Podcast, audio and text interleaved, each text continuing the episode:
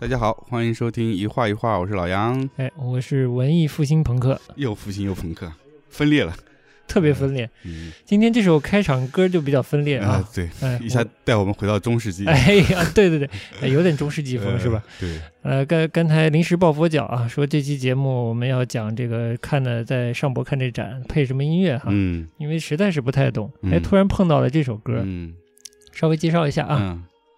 嗯文艺复兴时期就是简单说，应该是十五世纪，嗯、十五世纪、十六世纪，对不对好？像十四到十六吧，反正比较宽。嗯，比较宽，一四零零年到一六零零年这这个大阶段，对，这个时候就是文艺复兴。当时呢，这个音乐是这样的，就是也开始有很多的音乐家嗯被意大利的这个贵族嗯呃邀请，呃，应该算是聘请吧，嗯呃去写音乐。然后嗯今天选的这首音乐啊，这首歌的名字叫做《求主垂怜》。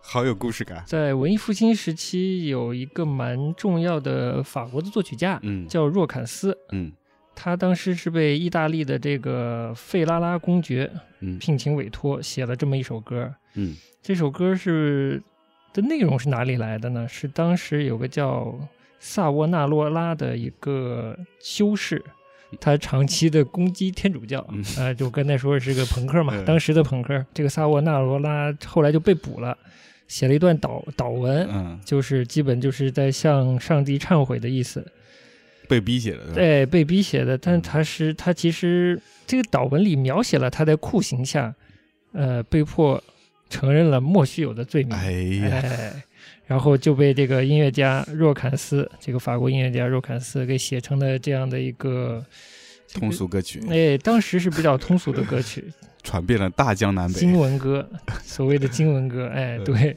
这首歌呢，这个就当时是在是在欧洲好像传播的挺广的。嗯你刚才搜这个名字，是不是有现在依然有特别多版本有？特别多版本。歌词是用拉拉丁文唱的。嗯。这首歌比较显然有它的一个政治性和目的性，嗯。还是比较明显的。嗯。它，所以这个这是一个小侧面啊，跟我们嗯。要聊的事情有关，是。就是文艺复兴是个什么嗯。美术艺术这个嗯。发生在这个时期，嗯欧洲社会吧，是它是它的整个潮流是怎么样的？嗯，基本就是个伍德斯托克。呃我操还行。啊！好，回正题，回正题。，嗯好的，就是为啥今天想聊这个话题呢？哎主要还是因为我们去看了一个展览，这个展的名字叫做《美术的诞生：从哎太阳王到拿破仑》，巴黎国立高等美术学院珍藏展。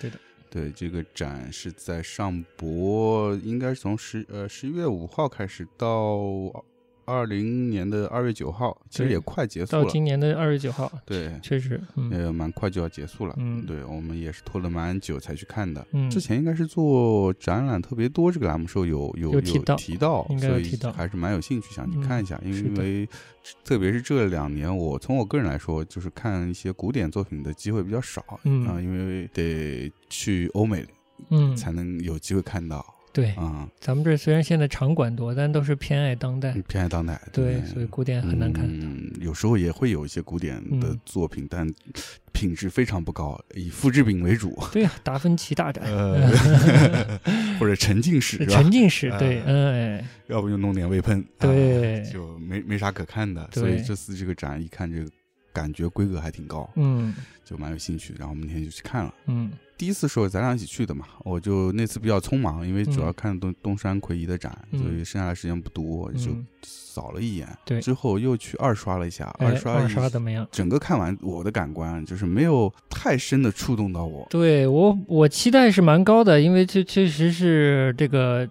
正主带着正经东西来的，嗯就是这个所谓的这个这叫什么巴黎国立高等美术学院。嗯而且前言其实有两段，有一有一嗯段是中方写的，有一段是这个法方写的。啊，法方写的这段呢，其实没有印刷在我们拿到的这个《美术的诞生》的这个展览的小导览册上。嗯这个法方写的其中一段是说，我们呃二十世纪初出去了一大波，中国出去了一大波这个美术人才吧，去嗯西学东渐嘛。嗯嗯，导言里就说的这些当时的这个中国的才俊嗯。到了法国留学，学习美术，学习嗯西方艺术，看到的就是在我们的学院看到的就是这样的东西。嗯。我期待是很高的，我就觉得它应该虽然有古典，也有不同的东西吧，但结果整个展看下来，我操，几乎嗯。少量这种可能贵族王宫的肖像，嗯。大部分都是这种历史题材，其实都不是历史题材，嗯就是神话题材，嗯。可能还包括一些宗教题材嗯，在这些画，对吧？就是这样，宗教题材都少，嗯。主要是这个古古希腊神话、主要是古希腊神话。古话，罗马神话，我觉得都没是吧？我都分分不太清。对，就古嗯希腊神话加上一些对皇你说的那个皇哦，反正就是一些这个权贵的肖像，对对对权贵，嗯，还有一些英雄人物吧，有些英雄人物，嗯。哎，它章节是分的挺多的，一共分了七个、九个章节。对，但其实展厅没有特别大，没有特别大真的要书展开了呃搞这九个章节，我觉得一层楼要用掉的。对，我觉得真的，如果按它这个章节分展嗯做、做呃全面一些，可能嗯还蛮好看的。会那会太好看，对，但是就是因为展厅太小了，这每一个嗯章节分的又那么细，然后嗯其实这每个章节里面就真的没几张画，没几张画没 不太能感受到那个。你说啊，这个太阳王，呃，它嗯。里面章节之一啊，嗯。第一是文艺复兴运动，法国嗯艺术的起源，后面就是太阳王的皇家绘画嗯。与雕塑学院，嗯，这个就你没这一章都没关系，因为它不就是这些学院里的东西吗？对？然后后面有贵族阶层的兴起，呃，嗯。贵族阶层的艺术繁荣，对，这个也也是很含糊，很含糊，很含糊。嗯更不要说现代艺术的诞生了，这是嗯。第，这其实是第三篇，嗯。也很含糊。嗯。人体美学、艺术与科学的对峙，这个也很含糊。嗯，启蒙运动时期英雄主义绘画的革新，嗯我觉得也我也没太看出来。嗯，考古学与废墟的诗意美学，有一点点，有一点点，嗯，它是摆了一些建筑模型，嗯。呃，应该是古罗马之类的一些嗯。那古典建筑的、呃模型，对，画也有两幅是那个以草图之类的吗？以建筑为主的那个，对对对，嗯好像有以建筑为主的画，对，就稍微体现了一点建筑的存在性。对。后来这个艺术与革命，大卫到安格尔呢？呃非常不明显。那个我个白痴，我更看不出来大卫安格尔。然后最后一张是皇家学院到学院派，嗯，你你有什么感受吗？没有，没有是吧？对，对，就整体是看到了，确实看到了，嗯嗯，算是蛮多的东西。对，嗯，但是你要说九个章节，我是真的没看出来，就看到一、一一两个侧重吧。嗯，我觉得也是，嗯而且特别，对，就像你说的，而且你像第一个文艺复兴的运动，嗯，我觉得一点儿文艺复复兴的东西都没看到。真的吗？呃你的期待，你对文艺复兴的期待是怎样的？他可能用这个章节是想说，这个整个这个学院是系统是有跟那个文艺复兴有传承的嘛。嗯但是就嗯就就你作为如果一个普通观众，你进去看看不出来，什么都看不出来。嗯你比如说文艺复兴的话，那嗯，那法国绘画，你说比较正本的起源，你说普桑，普桑去呃欧呃去意大利学、嗯学习这个呃古典时期的作品，学嗯习这个呃包括文艺复兴的一些艺术，嗯哼，没有啊，门口进门就我记得印象里就就放两个雕塑吧，对，两个是雕。是吧？两件雕塑，一件、嗯一件绘画的作品，嗯，但里头其实有文艺复兴感吧？里头我觉得有一些，有一些，就嗯所以一进门这个门嗯，就就是第一第一章节是那是非嗯常弱，就就那么一丢丢，嗯，嗯，就你你得上来，你你先把人给抓进去吧。嗯，它蜻蜓 点水，我觉得，嗯呃，所以我不知道这个具体策展到底是嗯谁策的，这个思路是怎样？嗯是不是他觉得放一个石雕嗯更历更有历史感呢，更有文艺复兴感呢？哦但其实文艺复兴不是玩这个呀，嗯文艺复兴还是绘画重嘛，对吧？雕塑也是一块儿了，雕塑也是一块嗯，对，那你要是真是细看，你说他那个雕塑，当然是有有有有那个。文艺复兴时期，包括他文艺复兴复兴的这个古希腊、古罗马雕塑的那个味儿，嗯那个人物的轮廓啊，嗯那些的确是有那个影响。嗯很难让大众捕捉到啊，因为可能真的是我们期待太高了，嗯，所以感觉内容上有一点缺精品吧。还有一点就是它的导览的文本啊，啊、感觉跟展览的这个整个的陈列是脱节的，因为我每它不是分了九个章节，每个章节都有二维码可以扫吗？嗯。可以看它的，甚至有音频的解释。哦，甚至那个音频是法文的，嗯。可能是法方录的。嗯。但是我觉得跟作品本身它的正相关性还是蛮低的。嗯。那个大历史，它把一个很大的历史压缩到嗯、呃一一段话吧，嗯。交给你，然后再通过那么简单的几幅画嗯来理解，嗯，很难理解。我第二次自己去是租了一个那个语音导览，哦我也听下来感重点的几？幅画嗯听了一下，我觉得跟你的感受是一样的。就跟没说一样。嗯，它很简单，它嗯基本上就是上来先把这个作者介绍了一下，嗯然后一再带了一点点那个当时的背景，嗯然后再说了一下这个大篇幅是在说画面上的这个故事。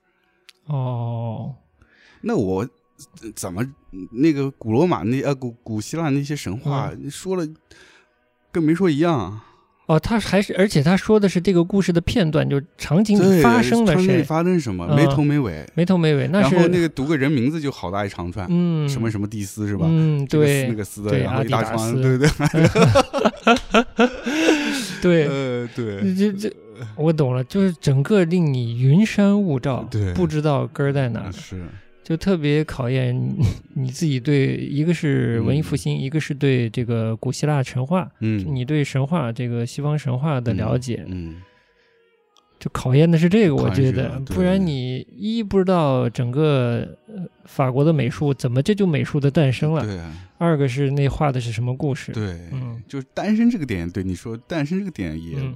不明显，嗯，就感觉砰，这一嗯。一堆作品哎就堆在那儿了。一堆神话哎插画，对对对。对我就看完，我觉得这全是神话插 画啊，呃对，你听你你那天你说的这个嗯。感觉像是像神话插画，嗯。后来我回去想，我又嗯觉得它有点像什么呢？像嗯那个幻想幻想类插画。啊，幻想类插画啊，嗯。因为你像像游戏原画，像嗯幻想类插画，它其实也会大量的借用那个无论是中世纪还是古罗马、嗯。呃古希腊的一些神话故事作为一些参照啊，嗯。来写它的这个嗯所谓的这个概念的背后的一个故事，，Diablo 嗯，大菠萝对啊之之类的，嗯。就所以你哦，看，它有些故事构架就构架在那上面。对的，然后你嗯再看那个画风也是画的特别细腻啊，嗯那种油光光的那种感觉，油光光的，对对对对，也是描绘一个故事的一个一部分一个段的情对瞬间是吧？对，嗯是的，就特别有这种插插图感。对，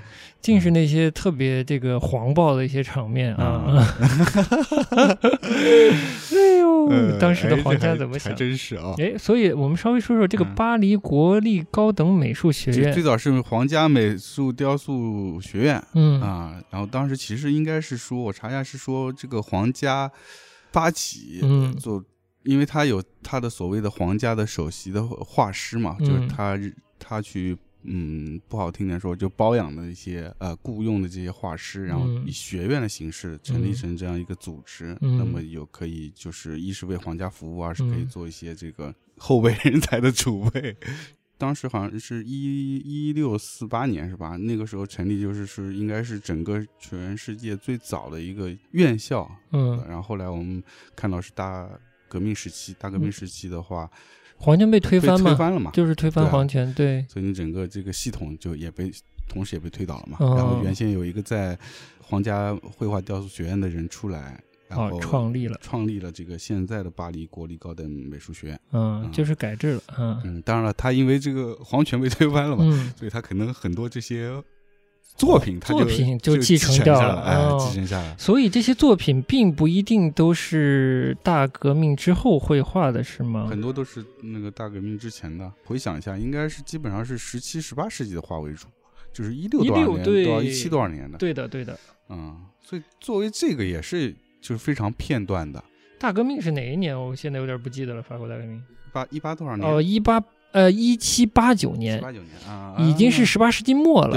而这里的画基本都是十七和十八世纪嗯对。之间的，其实就是根本是这学院成立之前的宫廷绘画，是吧？皇家对对对对，皇家对画哎，这个还是皇家学院的画。对。所以他现在虽然叫这个国立高等美术学院，但嗯。其实这批画应该是他的前身。哎，嗯。对，对，这就是皇家审美。当时嗯我是看的时候觉得皇家的审美，当时的皇家审美为什么？嗯首先，这是所谓文艺复兴后的嗯法国皇家审美，嗯为什么一点宗教感都没有，都是神话，这我是作为一个文艺复兴白痴啊，嗯，这个小白看到的嗯，一个大困惑。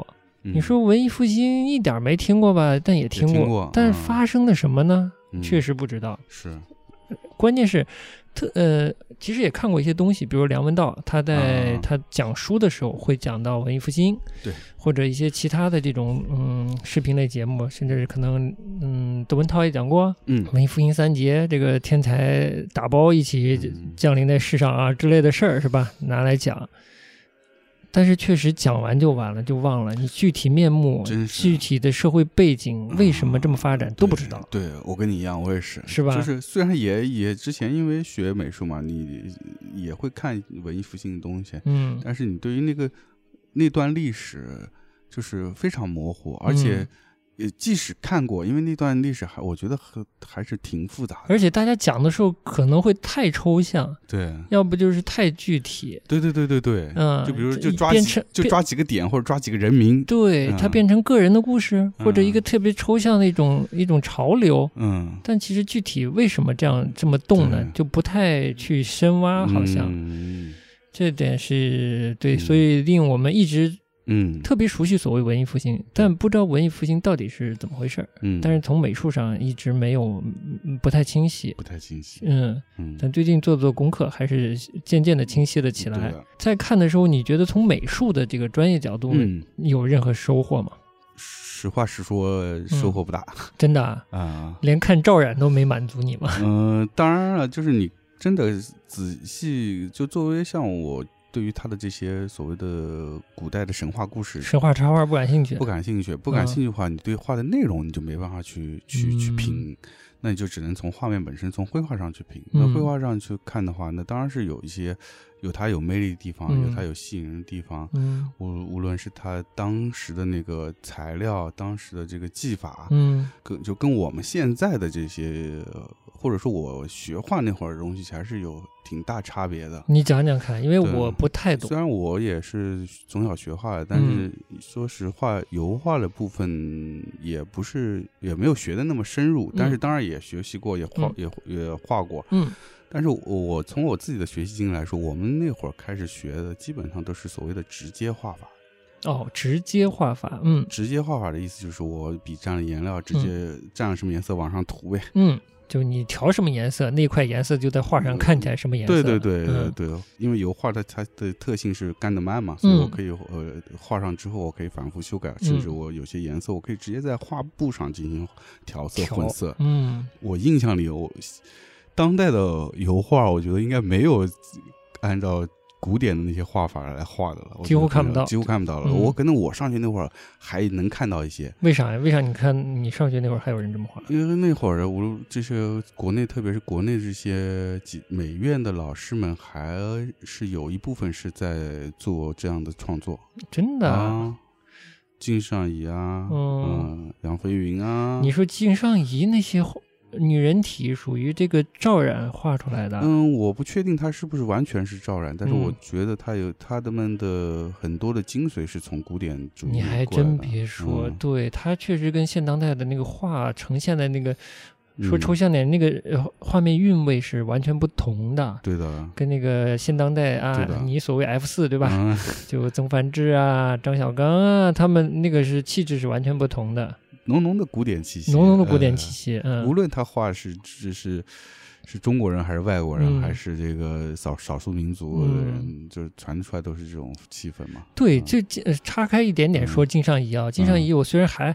可能看过原作，可能连原作都没看过，嗯。现在有点恍惚了。嗯。但是我呃看到的他画的人体比较多，嗯，就不管他画的那个对象所谓好看不好看，嗯。但我就觉得他那个画儿本身那个韵味是好看的，嗯，而且功底，我一个小白啊，嗯我觉得功底之扎实是相当相当之扎实的，嗯嗯，这点就是毋庸置疑的。是吧？就就就 就这个面已经能打动我了，在这个层面上啊、所以它是属于古典风格的对，啊。那讲讲古典这个风格，这个具具体的，比如技法材料啊什么的，是传统古典的绘画的话，它我们刚才说，就是现在都是直直接画法画嘛。那那会儿的那肯定就属于间接画法。哦，间接画法，间接画嗯法其实它的意思就是，它不是通过你的直接用笔去塑造这个形，而是它通过一层层的呃颜色的叠加来嗯完成这个、呃画面的，所以我们叫也叫它照染嘛。照染，那其实照染的里面也有好多，也有几种吧，一、嗯一种叫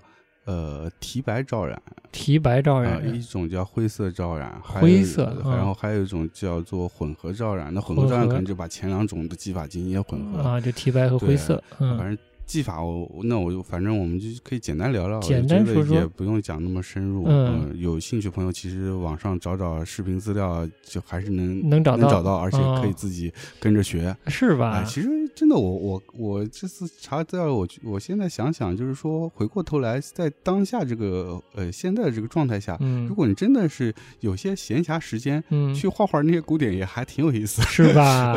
还是有会有些趣味。嗯呃，就我们就先说那个提白，提提白照染，其实意思嗯就是说它。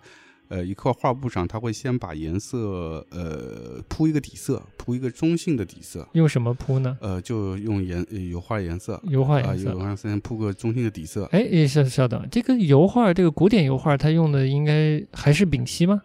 不是，就是油画颜料。那是啥东西呢？油画颜料就是又不是矿石。嗯，也有矿石哦呃色粉的在含量在里面，嗯它当然它会调一些胶啊什么，具体的这个我也不是特别清楚，因为就是化学成分你不知道？对对对，嗯其实是这样的。如果说到材料的话，最早最早我们听那个呃丹青啊，丹青老师说那哦个湿壁画，嗯那会儿最早用的材料是那时候还没有油画颜料，嗯那会儿是用的这个淡彩画，嗯，所谓淡淡彩彩画就是嗯用蛋清作为一个辅助剂。嗯呃，调和这个色粉，然后嗯加一些蜡，加一些呃蜂蜜，嗯然嗯后作为甜甜的啊，然后哎作为一个材料。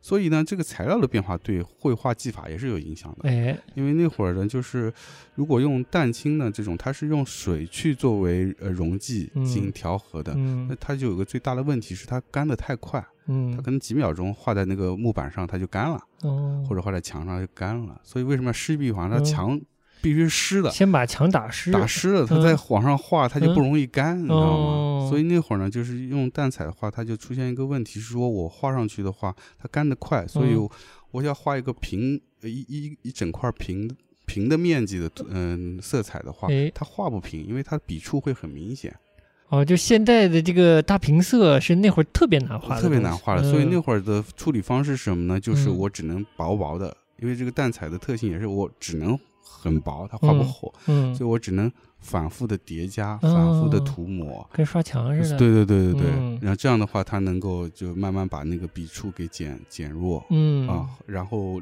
另外一种就是说，它通过排线、嗯排笔触，我排交叉的十字线，我排排排，然后它因为交叉之后，慢慢慢慢它的缝就填上了，哦，就看上去有点平，但仔就比较细看。匀，对，但你要看那些欧洲的壁画，你仔细看，它有些地方还是能看出来它的一个线条笔痕，嗯。嗯，笔的痕迹。你说说，就是那个年代跟现在的追求就很不一样。对，现在的追求就是看我这个笔触，哎，对对对对对，是吧？看我那个笔触之类的啊。那会儿就是要藏，对那会儿要藏，哎，那会儿因为为什么要藏？它要嗯表现这个人的肌肤嘛，嗯，它要希望它是非常柔润光滑的。要完美，因为画的都是宗教题材，那都是神的事儿。对你不嗯能、不能脸上有个坑啊，吧？对对对对对，穿衣服都是一块大布是吧要不就不穿。嗯，是啊，哎，对。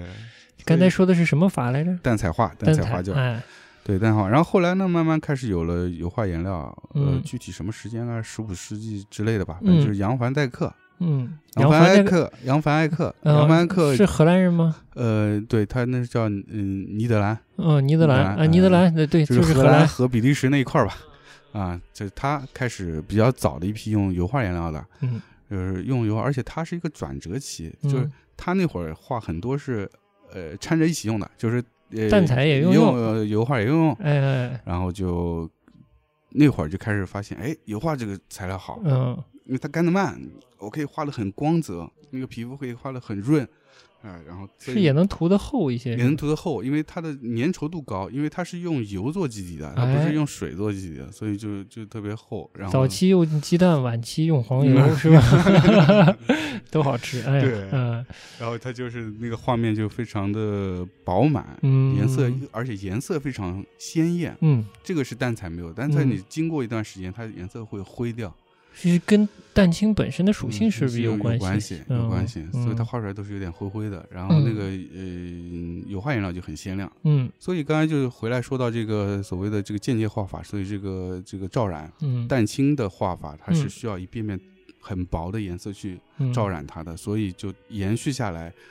当时的开始开始使用油画颜料的这些艺术家，哦、是沿袭了湿壁画画法，对他沿袭了之前的画法，因为他突然哦拿了个新的材料，他不可能脑袋里嘣一下说好，我要绘画表现了。我的表现，哎哎，甩起来。他也是慢慢慢慢在使用这个材料的过程中，发现他可以这么用。哎，那我也多少能理解这个丹青老师嗯一步一步追到这个意大利追湿壁画的这个初衷或者这个心情啊。作为一个专业的艺术家，是的，嗯嗯，我觉得他就是，就像丹青老师说的，他、嗯。他作为一个学画的人，特别是嗯。学西方油画的人，嗯。特别他那个年代，我觉得，嗯，对于技法还是非常讲究的。嗯。像他自己在节目也说，就是先是要你得有这个手艺嘛，嗯。啊，然后高于手艺是你的眼力嘛，嗯。就是你在你学习的过程，在你不断绘画过程中，嗯。你的眼力也要提高了。那这个嗯。眼力提高，就需要你就是引领着你去要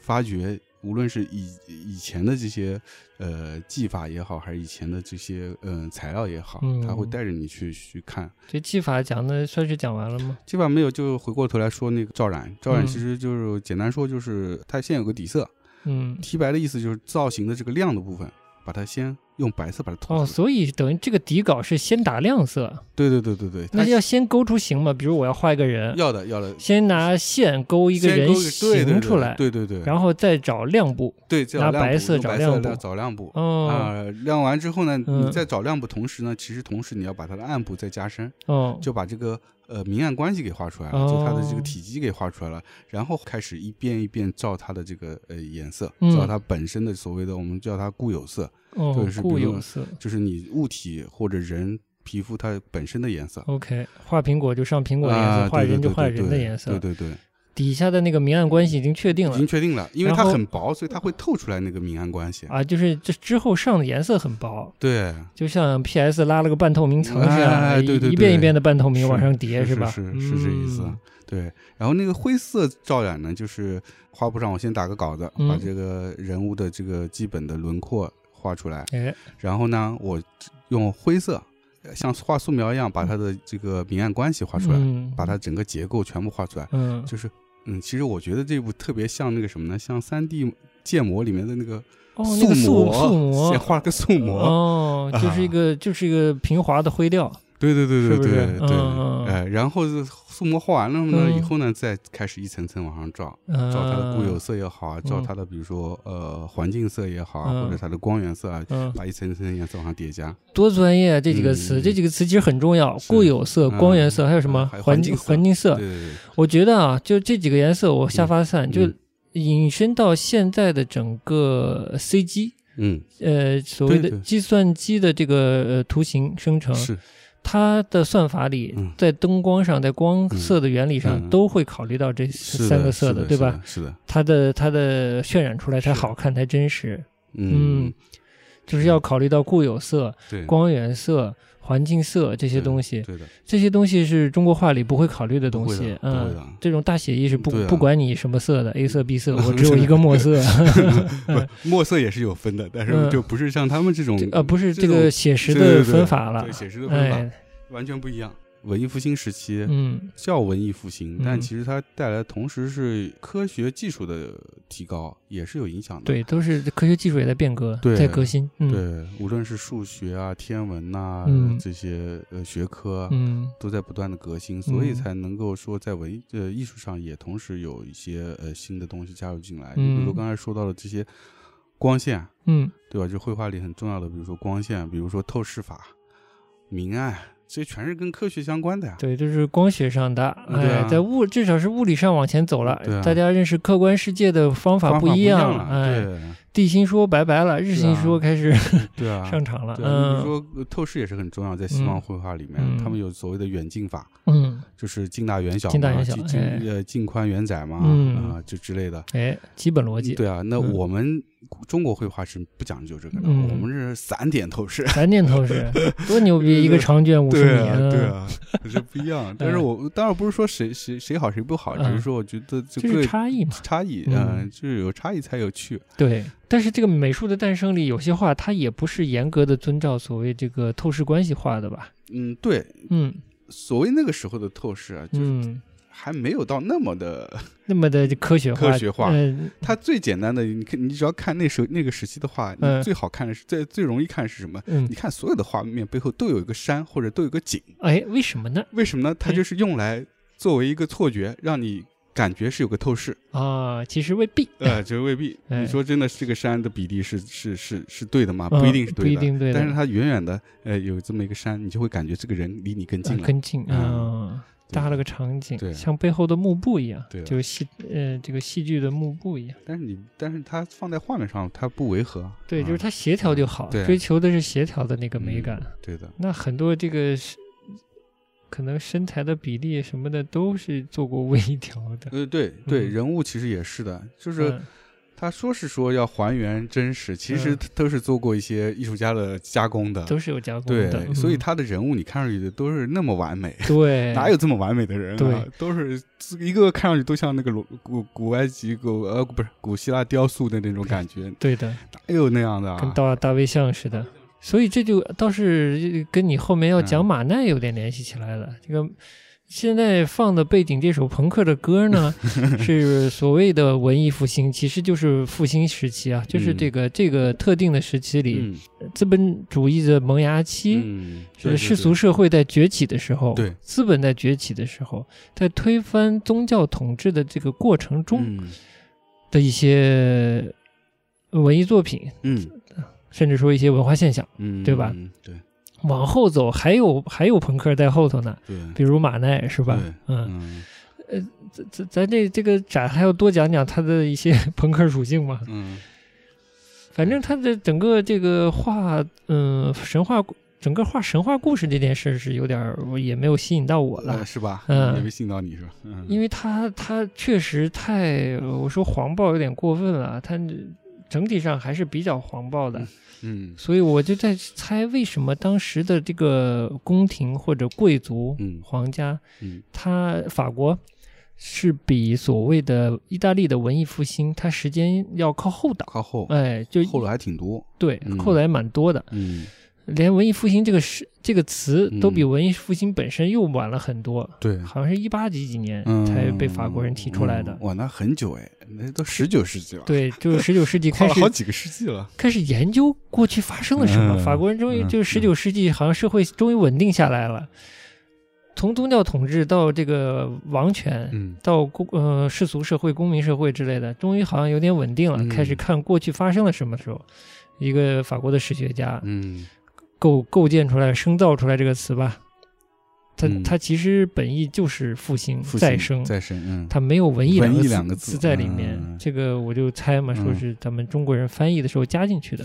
可能是当时这个文艺的这部分的，呃，在文艺复兴这个时期里面的影响最大，太光彩照人嗯了，太照人了，对，嗯，就就我们就生生给它加了“文艺”两个字，嗯。嗯，所以说这是在一个大的历史变革中的一个片段，对，嗯，而且是法国的这个片段，嗯。当时法国的这个贵族皇权怎么就这么热爱这个这个古罗马神话呢？嗯，哎，古希腊对吧？主要是古希腊神话，对，可能是跟就是跟意大利所谓的文艺复兴时期追、嗯追本、追源、追呃这个追之前的经典是有关系的，也是追的古罗马、古希腊，对吧？对，也是追的古啊、以所以这个法国人他也把这个主题拿来了，嗯啊、在去宗教化的路上吧，对，就追神话去了，就不追宗教了，对，大概是这么个感觉。他同时用也他们这些呃皇权贵族也是通过这些神话故事来、嗯，来宣扬自己的这个 统治啊，维护自己的统治，对，应该是有这啊关系的。然后拔高自己嘛。拔高自己，拔高自己在这个神话中这种伟大的这种，嗯不管是情操啊，还是各嗯种方面吧，嗯去提升自己的这个高贵的感觉，对嗯，高贵的形象，嗯追求这个形象感。之前那个陈丹青老师也聊到普桑嘛，对，普桑。这这个这次展览里好像也有一张呢，就一张，嗯。对，是有点失望。不过那张小画还挺好看的，我觉得。跟其他的这个神话插画，我觉得风格还差的挺大的，哎我也觉得。还就是往近现代靠的比较多。嗯嗯你觉得吗？我觉得是，就有有相对来说，那个画面整个感觉比较松，嗯。嗯，就没有那么拘谨。嗯。啊。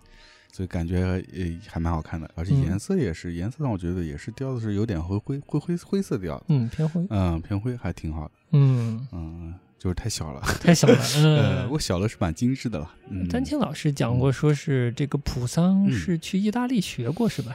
对他去的那边意大利之后，就是一直是学习，呃，当时的这些文艺复兴的经典嘛，嗯呃，各种临摹啊，各种嗯学习啊，嗯特别敬仰啊。学的过程中，其实他也在慢慢慢慢形成自己的风格。这点我觉得那个丹青老师在那个节目里讲的，我还是挺认同的。就是嗯很多时候你在学别人的同时，你其实是想的你自己的话，就是你在学的同时，其实你在慢慢建立自己的一些体体系。哦，对，就不是、不是单纯的是在模仿，嗯所以就像像普桑一样，他在画的过程中，他，呃，毕竟他是一个呃有主观意识的人，所以嗯他画着画着，他会带入自己的一些个人的个人的创意就开始要有了。个人的兴趣啊，呃，就是他会在他的绘画中体现出来。这也是整个社会有松动的表现。嗯你如果是皇权或者宗教统治时期，嗯，可能就没有这么大的空间让你自己找一个所谓新的风格，是吧？嗯，，对他慢慢他的成就被看到之后，嗯法国的皇家就邀请他回去嘛。啊，不，他是被请回法国，请回去，但好像嗯是没待几年，他又回到意大利，他觉得法国的那个，呃，就是法国的话这个画坛不行哎啊，就那会儿还没人呗，没人跟他玩哎儿，对吧？天才要跟天才哎玩儿，嗯嗯，还是意大利好，回去了。回去了，嗯可以理解，可以理解，嗯，然后这时候他回去的时候，他同时带了一个人回去，哟，这个人叫呃勒布伦，勒布伦，对，然后这个勒布伦呢，其实就是我们说的这次展览的这个巴黎国立高等美术学院的前身，皇法国皇家这个绘画雕塑绘画雕塑院，嗯，学院的这个第一任的校长，哦。啊，院长。哦，啊。是这个样子，嗯，所以大家说会就是特别是法国人会把普桑定义成他们的一个开启人吧，人法国绘画的开启人，哦。对。好的，很重要，嗯。嗯，是这样。对。就等于他最早的这个皇家的所谓的美术嗯。或者艺术学院的、嗯。呃创办人嗯，是普桑的徒弟嗯对，之类的，当然了，这这个徒弟关系也是就是很微妙的。其实很多师徒关系都这样，可能嗯一开始学学习之后，就有了自己的一些想法，就想要摆脱掉一些师傅的痕迹。啊，嗯，中间也会有一些多多少少有些呃矛盾吧。有些故事了，啊、嗯，就包括我们这个展览里面有那个呃大卫的和安格尔的各大概是各两张画吧，嗯他们也师徒关系嘛。哦，也是啊，大卫哦是这个嗯安格尔的师傅、哦老师嘛，OK，嗯，但是其实，在后期他们其实，在绘画的意见上也有不同嘛，嗯有分歧，嗯那这个也很正常啊。就是大卫还是那个经典的多，肃穆的多。嗯这个啊呃，这个安格尔的这个阿卡琉斯接见阿伽门农使者啊，已经有 fashion photograph 的感觉。你看，你看他还有另外一张，嗯十八页那个半身躯干人体也很骚，十八页哎呀，很骚的嘛，对，就有法，甚至有法国现代的感觉。所以就是嗯他这两幅在整个这次展览里面嗯。还蛮跳的，蛮跳的，嗯蛮跳的，嗯。嗯我觉得是。但你作为一个现代人，而且脱离了皇权统治的一个人来说，当然这个安格尔的这些嗯。很骚的人体看起来嗯很舒服了，对对对，嗯，这么香艳，对吧？嗯。但我觉得在绘画技法和态度上，可能当时他俩的区别很大，这现在看没有那么大的裂痕了。嗯，是，我觉得可能是人生观上的一些问题，这个不排除啊。呃但是这个这种八卦就不好揣测了。对对对嗯对，但我看完这个展，我真的嗯。就多多少少甚至找到了一些法国的时尚的那个嗯视觉美学啊在色彩搭配上的一些源头。嗯，但我这个陈丹青老师的新节目嘛，这个局部三、嗯。第三季也出来了，嗯。开始讲湿壁画了。嗯。其实可能现在还正在放，嗯。往看的更多，可能会找到一个在色彩上的一个源头，可能在意大利，，对，但真的配的很好看的，嗯。就是这些红色、黄色、橘色，嗯嗯。呃蓝色，嗯。就这些好看的颜色就出现了，我就很直观的会想到一些很好看的法国时装品牌的这个衣服的配色呢。嗯。嗯这个颜色的素养真的这一代一代看下来，这个没办法的事情，嗯，嗯，是好看的，对，而且我觉得除了颜色，对于造型的那种把握也还是挺挺细腻的。嗯，挺微妙的。我觉得就嗯像那个你刚才说陈丹青老师的那节目，就是他总结的这个也，包括我们自己之前也也做过一期法国节目，就是法国的这个优雅性，嗯，还是真的是能从这些作品里面感嗯受到。只是这个皇家这些热爱的这些、呃呃神话题材里嗯追求的这些悲剧感啊，嗯呃，甚至一些戏剧感，就是刻画的这些特别戏剧张力特别强的这些场面，它并不吸引我。嗯，嗯，对，只是这方面不吸引我。但你试着看，就是能投射一些现代眼光的部分，还是很好看的。嗯就像你刚才说的，它的造型，它优雅的一面之类的。对嗯，对，普桑这一幅画面是一六二四年嗯到一六二六年画的，确实很不一样，跟整个展览里的其他画面是非常不同的。对，虽然是一六二几年画的，但是是给我感觉是现代感最重的一幅画儿。对，你就你就在你就在这个小册子上，我觉得就已经能看出它对的不一样了。对对对对对。旁边这个就是勒布伦，哦，这这是他的像，是别人画的他的像。别人画的哦。因为权力之争已经失去了国王、首席画家和皇家绘画与雕塑院院长的职位之后，才比较失意的一个状态。对，就是这是一个动荡的时期啊，嗯所谓，嗯。但这不是不是意大利文艺复兴了，属于嗯这个法国的这个在复兴的路上对。是比较动荡的时期，是。是大革命告别皇权的一个过程。嗯。嗯，欧洲的历史太复杂了，要不要稍微讲讲这个所谓的复兴是怎么回事儿？嗯，因为最近呃那个最近陈丹青老师这个局部三的第一集，嗯我看了一看了。嗯他前面就讲了这个欧洲的历史，尤其文艺复兴时期的历史太复杂、太错综复杂、太乱了。嗯就是因为他所说的就是城邦林立，贵族啊势力特别多，搅在一起，嗯就很难梳理。大逻辑就是是一个在脱离宗教统治、教廷统治的这么个过程。所谓的这个资本呃资本主义萌芽是吧？所以是打着一个文化的旗帜，嗯文化艺术的旗帜在、嗯，在做这样一个反对精神统治的这么一个运动。这这也是有点抽象了。嗯所以呢，我又看了一点点梁文道之前在讲一个定义“文艺复兴”这个词的法国史学家写的一本书，哦，在讲当时的整个这个他梳理出来的这个历史脉络吧。其中讲到一部分就是所谓的这个呃中世纪之后，嗯文艺复兴前期，意大利的整个状态是非常的，呃，宗教统治非常的腐败，非常的荒淫无度，啊，朱门酒肉臭哇塞，啊、路不一定有冻死骨了，嗯。因为其实经济很好，嗯。嗯，但是统治阶层已经非常的不检点了，嗯。已经一塌糊涂了。就是什么呃是是什么教宗还是谁嫖、嗯嫖妓啊之类的，就是什么都来，哦。乱七八糟了，已经，自己也不注重尊严了。嗯。那你说世俗社会这些其他的贵族、皇权，嗯。他会心里不动吗？嗯，就是讲到这一段里发生的事情，跟《权力的游戏》里的事情会很像，是吧？就是哥哥杀弟弟，呃，妈妈杀儿子，嗯。就这种这种什么事儿都有，啊。为了相互夺取权利啊，就是非常动荡的一个时期，就不稳定了。嗯其实就是之前的统治已经控制不住现有的社会了。嗯出版，嗯欧洲的这个活字印刷出版也也兴盛了起来，科技也兴盛了起来，各方面都开始生产力上升了，嗯管不住了。没需要新的新的结构来来来组织这么一个社会生活了，就到了这个点儿了，到这个点儿了爆发点什么？对，几乎真的就是这样了，嗯，所以才开始了有所谓的文艺复兴。嗯所以说是因为当时确实是经济很富足，嗯然后这个宗教呢，又基本上属于大家都知道的一个颜面扫地的一个状态。嗯呃，这些城所谓城邦林立，嗯。这些贵族呢又各具野心，嗯。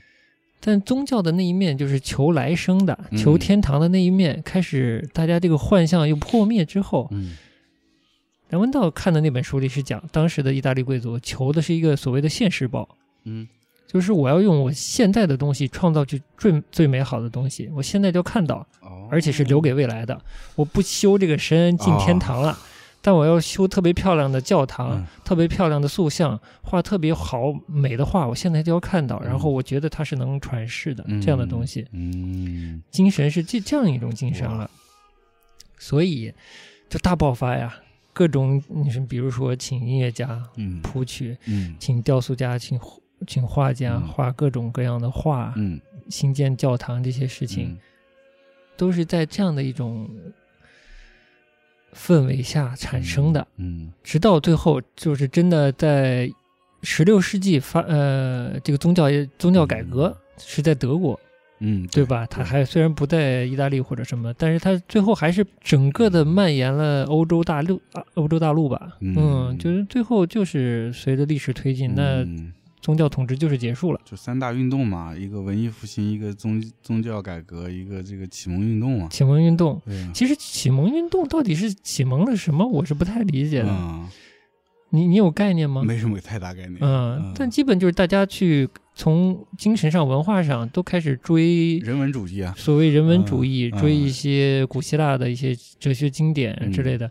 但其实是确实，古希腊的哲学家已经有很强的个人个人主义思想了，嗯。有很多，比如那个好像叫狄奥根尼斯还是谁，就所谓犬犬儒派的那个创始者，嗯。他就是一个大的个人主义者嘛。嗯。但应该很多当时的这个古典哲学家都是追求一个所谓理性、一个独立的思考。嗯。以那个法国的史学家说吧，应该呃梁文道讲到的，嗯。就是欧洲到了一定的时期，觉得在思想上觉得生死这个东西，这个大的问题解决不掉的时候，开始抛弃了那个经典哲学，开始进入神学啊，哦我要进天堂了，哎，哦。我要这样解决我的生死问题，这才逐渐的呃进入了一个宗教统治的一个时代。嗯，嗯，后来 宗教自己 自己把自己给干了。哎，他自己也不要颜面了，嗯然后也没有没有跟住这个时代吧，嗯嗯，那就就拜拜了。嗯，就宗教统治结束了之后，皇权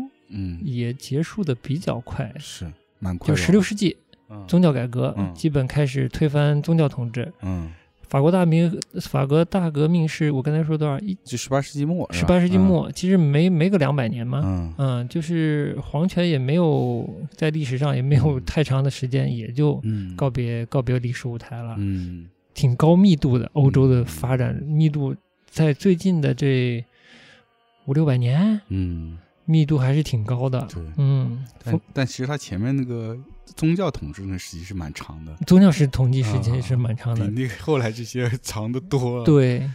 嗯，但是可能很重要的原因就是，就很多在描述文艺复兴啊、嗯这方面的时候，就没有太注意。呃，技术和经济对这件事情的影响，嗯但很多事情你没有技术传播不到的话，对你是启蒙不了这些人呐、就是人不会心思不会活络的，啊还是好好种自己的地，侍奉自己的神嘛，对吧？？嗯直到有闲暇，闲是很可怕的东西。是你有闲，你就会胡思乱想，对吧？嗯你要每天都要还房贷，你会有想法吗？才要六九六嘛。对，嗯社会才稳定嘛，大概是这么个逻辑吧。当时呃那就稍微扯回点绘画，好呀，嗯那个法国这个沙龙绘画、巴黎国立高等美术学院嘛，到嗯。那会儿叫皇家什么什么学院嘛，皇家绘画与雕塑学院，应该也算官方的这样一个学院啊。嗯。这对于法国绘画还是起，的确是起到一个非常大的推动作用。嗯。因为它的机制是说，嗯、他把这些所谓的艺术家召集起来，然后供养他们，并且还提供他们机会。比如他有当时有一个叫在罗马开了一个叫法兰西学院，然后他设立一个叫罗呃罗马大奖，法兰西学院啊设立的奖道叫罗马大奖，对，然后就是可见这。个从意大利传来的这个精神，就可见就当时意大利的这些艺术文化对整个这个法国的影响多深。嗯法国的艺术家如果获得了这个奖项，嗯政府会呃这个呃提供他们一个三到五年去意大利留学的机会。公派，回来之后呢，你可能就变成了他这个法兰西学院的这个呃官方的画师。嗯，那这进入体制了。他们还会有机制，比如说刚才聊到说这个沙龙展，就沙龙它本身是一种这个法国的一种这种所谓的呃上层人士作为一个集会交流文化艺术的一个一个活动嘛。嗯但是这个美术院校的这个沙龙展呢，它可能跟那个不是一个东西，嗯但是呢有些相似地方。嗯所谓沙龙展，就是他会把大家的画评选了之后入围的挂在一起，哎到了那个展示的现场，就会有上层的各这样权贵过来哎参观，杨弗拉基米尔三世对来看画了。哎，对，哎那这有个什么好处呢？哎它这样的好处就是说，它这个沙龙不仅仅是变成了一个交流的一个沙龙，而是嗯说它整个这个活动就有点像我们现在的艺博会，是要买东西的。买东西的，或者对他会下单的，对对吧？哎那这样的话的好处就是整个这个系统就就成立了，嗯就是我培养这些艺术家，嗯。并且帮他们找到他们的出路。哎。无论是我官方养，还是嗯。说有有这些商人或者是资呃资本家会去购买他们的画，购买嗯。他们的这个定制的作品，对于艺术家来说是一个非常好的环境嘛。早期还是贵族了，但至少这个开始有直接交易，而不是说我给你下个单，你给我哪儿我家这面墙画一个什么古典题材这种命题作文了，啊、嗯，而是有个双是开始有双向选择了，有点就局面有点盘活了。对。之后这个沙龙就开始松动了，动了因为早期是啊。官方审美主导的，哎，嗯。法国美协主导的这个 呃这个沙龙，对。对吧？嗯，哎，嗯后来开始逐渐有不同的沙龙，不同沙龙，甚至有个沙龙叫淘汰者沙龙，淘 淘汰者沙龙。好像马奈就是进过这个淘啊，汰者对对沙龙，对对，对他好像就是当时是有有有画进过他那个沙龙，嗯，而且被大家万人唾弃，竟然都进了淘汰者沙龙，啊。还是被大众唾唾弃。呃哦，当时的这个皇家的这个沙龙是不是只面向上层阶层啊？是的，是的，就是随着这个世俗化嗯的眼镜，就西嗯。方社会世俗化嗯。演进，这个权力越来越的越开放吧。嗯，其实欣赏这种高雅的东西都属于权力的一部分。对啊嗯，但现在越来越开放，嗯。从可以交易到百姓嗯。平头百姓可以去看，甚至到可以去买，对吧？嗯。它都有一个逐渐的过程有。个过程，到艺术家有自主选择自己风格、题材的这种权利，而且能被鉴赏，这是一个一点一点嗯，相互争取来的东西吧，相互磨合、相互争取来的东西。是现在已经太开放了，放了放放块屎，它都是艺术？贴个香蕉都是艺术这个香。蕉就是艺术吧？但那会儿还是呃真的没有那么宽容，呃没有那么宽容空间也没那么大。嗯，所以包括我我们整个就是。呃，我们刚才聊到现在，他这个法国经过了普桑学学习意大利，到这个法兰西啊，不是法兰这个国立艺术艺术学院嗯。这样的教学一代一代传下来之后，法国的艺术在这个十九世纪大爆发，大爆发，哎，各种嗯。流派风格去一下涌现出来，哎。百花齐放是吧？对。什么浪漫主义了，什么印象派了，反正这个嗯那个全、全都来了。对，就一下子就让它变转变成一个整个欧洲甚至世界的这个艺术的一个中心。嗯。啊，就因为资本家也能买画了，对啊。人民都能买画了，嗯对啊。哎，但是呢，你看那会儿这些虽然百家齐放，但是呢，那会儿其实像印象派这种还是非常边缘的，嗯，接受起来还是比较慢，虽然他们依然是从这个美所谓学院派系统出来的，嗯但是还是会有差别。嗯啊、大家人可能当时觉得，啊好像印象派就是一种，好像一种很朋克的出来的新的力量，但其实嗯他们也是学院派出来的。嗯 嗯，所以你就在你就想嗯这个人的意识嗯，他有可能有多顽固。嗯就一旦他建立这个意识对和错的这个意识，嗯他可能有多顽固。嗯，你现在看可能觉得他可笑，但当时他觉得他真的是对的。嗯，你就画成那样，你好意思拿出来你好意思拿出来是吧啊嗯，就就结果反过来，现在到当下，大家一提到二十呃十九世纪的艺术，大家只想到印象派，嗯就完全忘了同时期还是有新古典主义和哎浪漫主义。对那些沙龙画、呃是吧？就陈丹青老师也说，沙龙画嗯现在已经被边缘化。对啊，嗯，是啊，当时那是正宗，那是正统。对。啊嗯，呃，挺有趣的，挺有趣的。回看历史还是蛮有趣的。蛮有趣的。嗯。嗯，也像我们上次就跟跟基亚聊些 这个性向相关的东西，嗯。也是你一旦脱开了固有思维，嗯。倒是马上也就放松了。嗯。就是脱开之前是比较难过的。嗯嗯，，对，嗯，那讲讲你今天想选的马奈的画呗？对啊，就是这样说说到马奈嘛，就是嗯那个时期，其实，嗯、印象派一批的这些，嗯，非常新锐的，当时非常新锐的艺术家，嗯但其实你要说他们真真的不重视尊重传统吗？并不是，他们其实嗯很多是非常受到嗯早期的这些古典主义绘画影响的，特别是像那个呃这个这个文艺复兴时期的嗯绘画影响。嗯然后包括像这个刚才说马奈也好啊，甚至这个塞尚也好啊，高更也好啊，很多这些艺术家他们在呃学习研究绘画的时期，有很明显的、很刻意的去模仿、学习或者是借鉴这些嗯、古典主义的呃作品。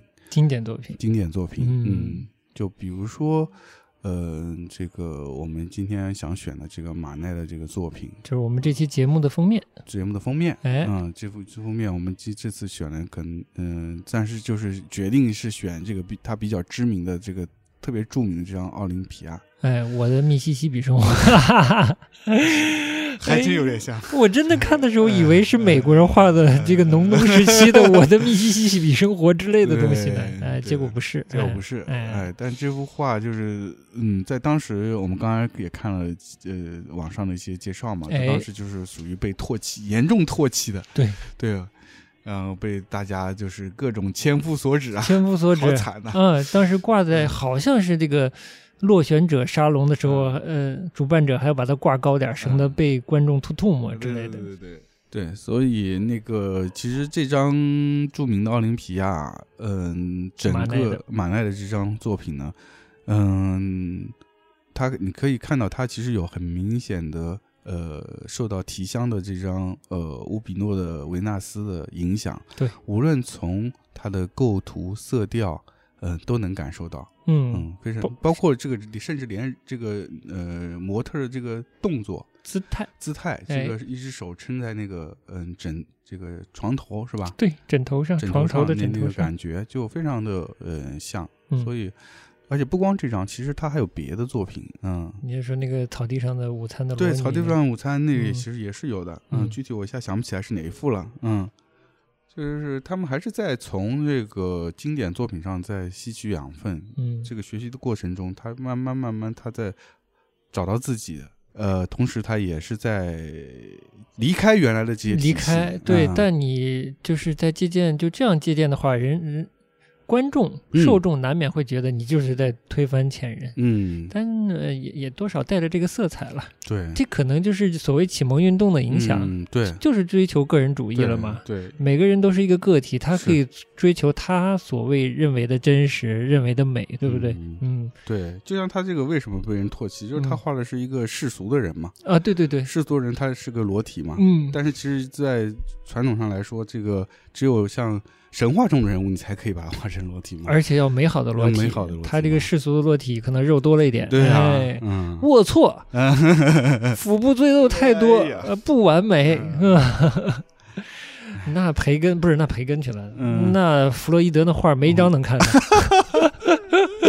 是吧？呃，全是赘肉，全是赘肉。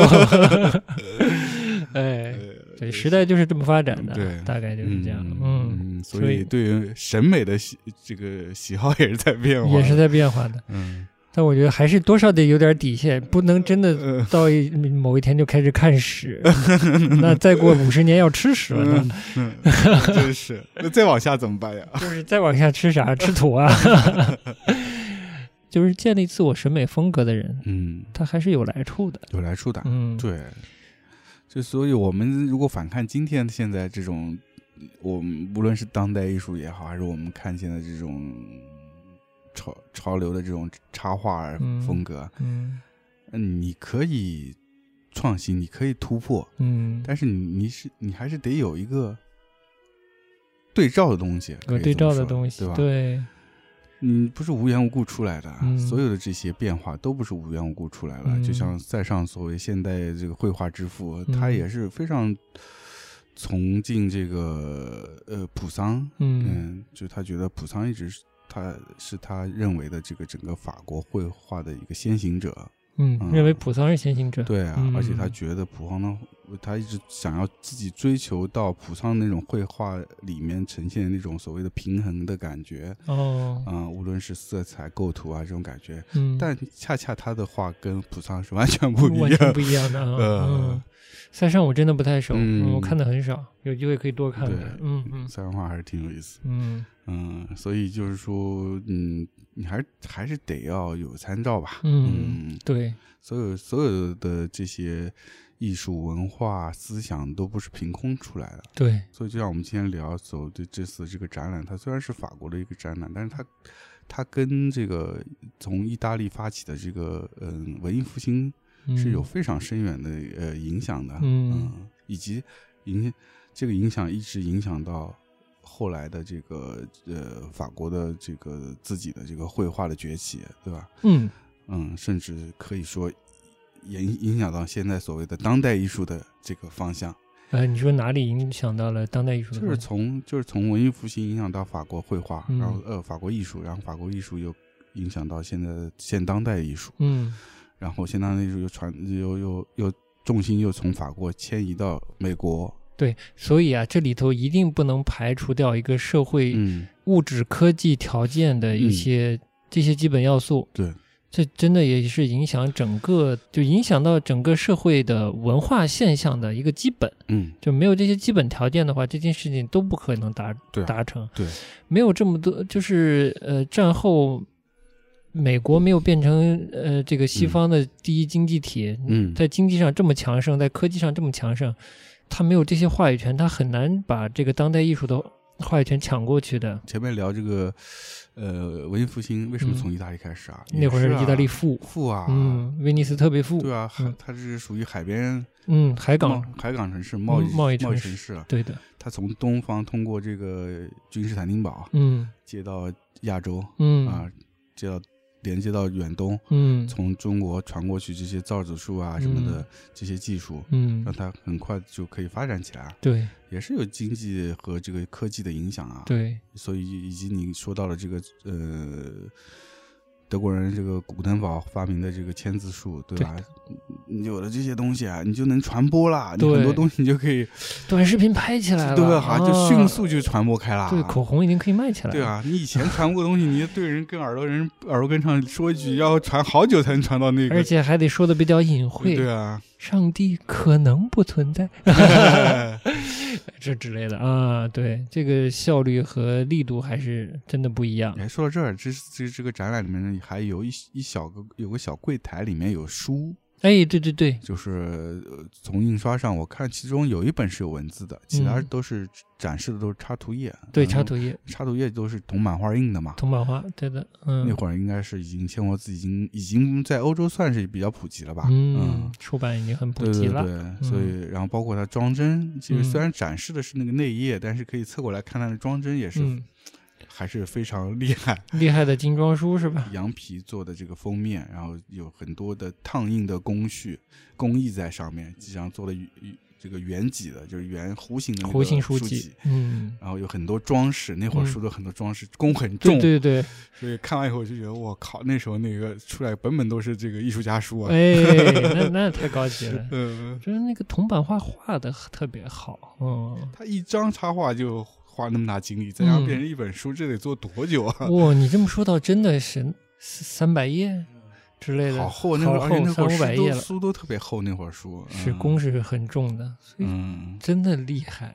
然后到到我们现在科技是发达了，我们的手上的东西就越来越简陋，对，但看的东西真的是越来越简陋了。少了很多本身这个媒介传递出来的一些一些趣味的东西，或者对。可以值得品味的东西。你要这么评价，我们突然往书拐啊，稍微嗯。拐一点点，就是你看那个书，从它的、呃印刷嗯。排版到嗯。它的铜版画嗯。插画，嗯你看得出来他投入的心思、对时间、精力，那是个特别精致的东西，对吧？对包括他的装帧、羊皮装帧嗯和他装帧上面的装饰。嗯但我们现在就随便拿本书，嗯你光从设计的角度，你也看它没设计多久，对吧？嗯你再看那个翻译，可能也没有太认真的翻译过很久，嗯嗯，它不是一个打磨过很久的一个精品的那种感觉，嗯嗯。但是我们不是说就是欧洲那个时期所有东西都是精品啊，嗯但是至少你得等量齐观都有精品吧。但我反正可能比较瞎吧，就是一般在看书这方面不太容易看得到，就是从制作、嗯呃设计啊、呃到到美术美工各方面都是嗯真的投入了非常大的。嗯做出来的精品的书，嗯嗯，不太容易见到了。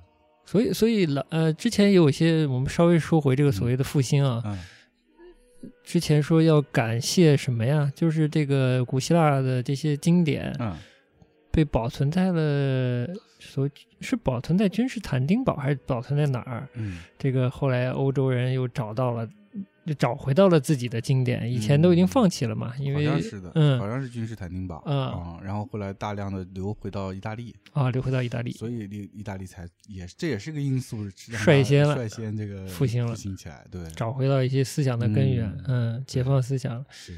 之前开玩笑嘛，就说我们的我们的八十年代，啊，中国的八十年代，那个也有一个，嗯。那是真的文艺复兴，我觉得是，嗯。还大家都特别的文艺，嗯对。就感觉突然思想打开了，啊。可以接受这个人文思想了。思想解放的需求特别旺盛，对，嗯因为之前可能一元的太久，啊。嗯，现在可以给你想人的价值了、生活了、嗯。美好了、爱情了，什么都能想了，他在疯狂的吸收对，有点那个感觉。对，读诗的读诗，唱民谣唱民谣，唱民谣，唱民谣，画画，画画，画画画，哎呀，拍电影，拍电影，对，好像是这么个意思。以前有点老觉得，呃，八十年代呃又理想色彩又荒谬，但是其实它就是憋久了，嗯，历史的车轮就是这么转呗，嗯。就是你憋到一定时间，你的精神就是要爆发出来的。未来如果科技还发展，这个继续的发展，嗯然后人的自由度越来越高，然后有更多的闲暇的话，我觉得会还是会真正的有新的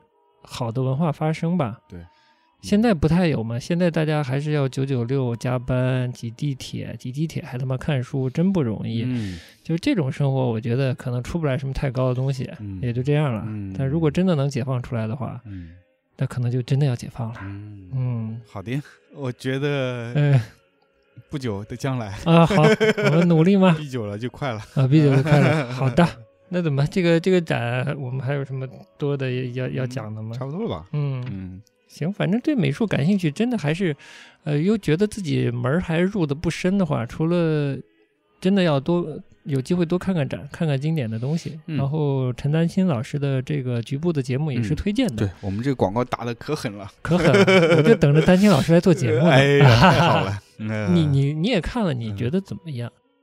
平心而论，好啊坏都都可以讲讲。我觉觉得，嗯，对我来说挺好的。嗯，他这个节目的角度，适合你这样专门学过画的人来看，是不是听听得很亲近，容易接受？容易接受对，但是他又不会特别，就完全偏会画画的人。不会光注重活儿。对对的嗯，他还是会有一些背后的一些呃故事啊也好啊，观念也观念也会有啊。嗯就你对艺术感兴趣的人，你听也也不困难，嗯，也容易理解。对，嗯，纯粹就像我那这次看这个展，第二次我自己去，嗯，现场突然就，其实那天我看了感受不哦，你感受不太好。对，对对就因为，那天有好几个学校的学生在那边做课外的一些一些参观的活动，哎以，及还有一一些这个所谓的幼教机构在做一些儿童的导览的一些呃现场的活动，虽然是好事儿，虽然是好事儿但，场面有点乱，是吧？嗯，然后那天就是现场看到了，就是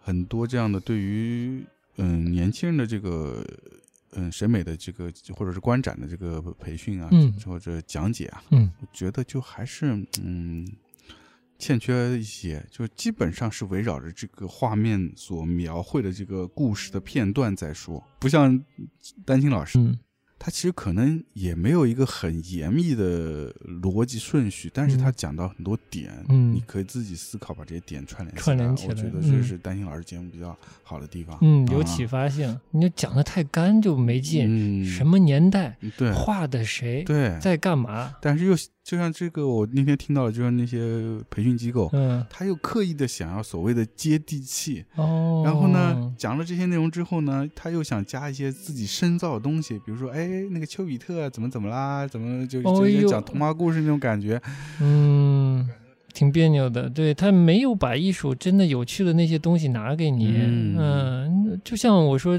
又要拐，就说这那本《现代艺术一百五十年》还是《现代艺术一百嗯年》嗯。那本书，我也觉得不好，就是它太太轻巧、太讨巧了，嗯。加上所谓一些生造的东西。嗯嗯嗯，我觉得我自己个人啊，虽然我没实践过，我就嗯。是个人觉得，对于这些呃小朋友去引导他去看嗯。画的话，最好的方式还是你先不要跟他说故事，嗯，让他跟你说故事哎。呀，真好！咱们那次在西安美术馆看那个视频，也是小朋友在猜那个画。我觉得那个就特别好，嗯就是你主动让他去思考，我看到什么，我感受到是什么，然后嗯我去想象这个我感受到的背后的东西。对，就是啊，他可以跟他自己切身的生活做一些联想。啊虽然他生活里没有那那么多黄暴的东西，啊，但他能不能跟他看过的电影、嗯跟他看过的漫画、动画片做一些联想呢？嗯对不对？大家可以交流交流，不是很有嗯趣吗？是你硬要输入给他输入一个既有的东西、嗯啊，嗯他掌握不到那个所谓的高的，